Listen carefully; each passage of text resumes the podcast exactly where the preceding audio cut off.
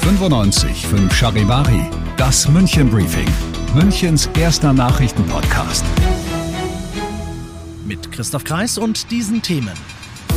Jahrhundertereignis. Die Welt nimmt Abschied von Queen Elizabeth II. und zapfiger Wiesenstart, was der Wiesenchef von Glühwein hält.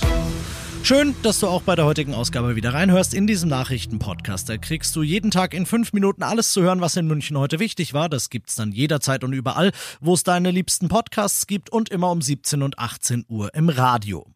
Aber es war ein Ereignis von globaler Wichtigkeit, denn die ganze Welt hat teilgenommen und wir starten heute ausnahmsweise mal in London. Vier Milliarden Leute gucken die Übertragung, als hunderte Staats- und Regierungschefs zusammen mit den britischen Royals in der Westminster Abbey heute Mittag Abschied von Queen Elizabeth II. nehmen. Unser Charivari-Korrespondent Philipp Detlefs ist in London. Philipp, dieses Staatsbegräbnis war wirklich ein Jahrhundertereignis, kann man sagen. Wie hast du dieses Ereignis und die Stimmung heute in London wahrgenommen? Ja, wie schon bei den anderen Anlässen nach dem Tod der Queen war das so eine Mischung aus Trauer und Dankbarkeit, eine, ich würde sagen, positive Melancholie. Bevor der Gottesdienst begann, war die Stimmung auf den Straßen gelöst, da wurde geplaudert und auch mal gelacht.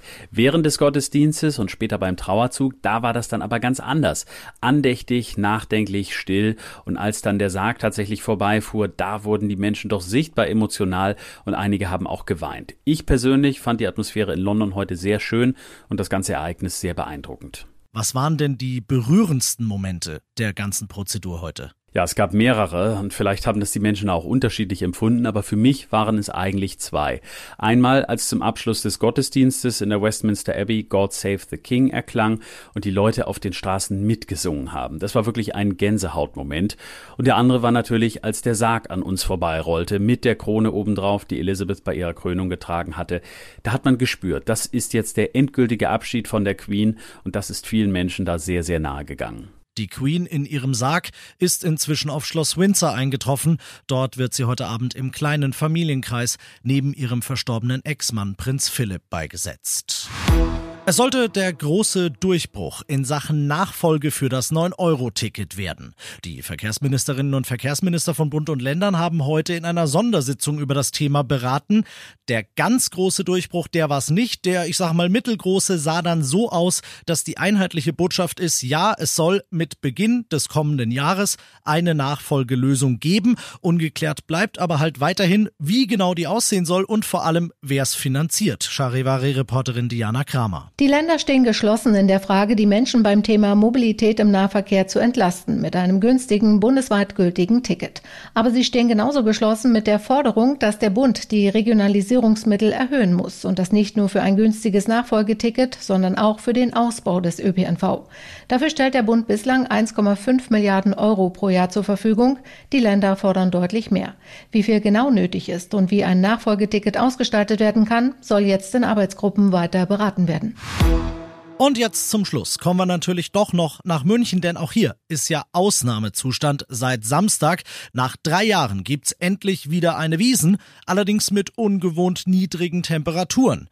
Die Vorfreude nach der langen Zwangspause, die war und ist bei allen weiterhin zu spüren, aber dem einen oder anderen ist es halt dann doch trotz Janka ein bisschen zu zapfig.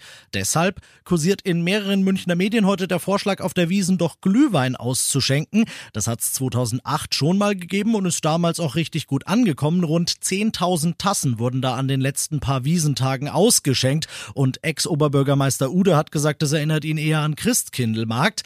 Jetzt könnte man das doch nochmal machen, meinen einige. Aber ich habe den derzeit gefragtesten Mann Münchens, den in der Glühweinfrage entscheidenden Wiesenchef Clemens Baumgärtner, zwischen zwei Terminen kurz erwischt und der sagt zum Thema Glühwein. So kalt ist jetzt ehrlich gesagt auch nicht, dass wir schon in winterlichen Temperaturen denken. Wir haben in der Tatsache derzeit überhaupt keine Planungen, auf Glühwein umzusteigen. Ganz im Gegenteil, nächste Woche kommt der Sommer nochmal zurück. Das sagt jedenfalls der Wetterfrosch, der digitale Wetterfrosch, und der muss es wissen.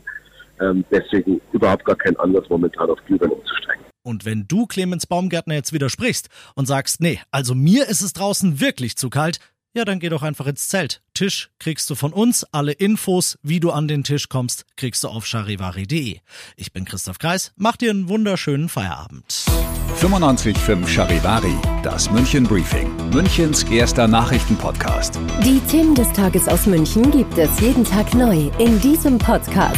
Um 17 und 18 Uhr im Radio und überall da, wo es Podcasts gibt. Sowie auf charivari.de.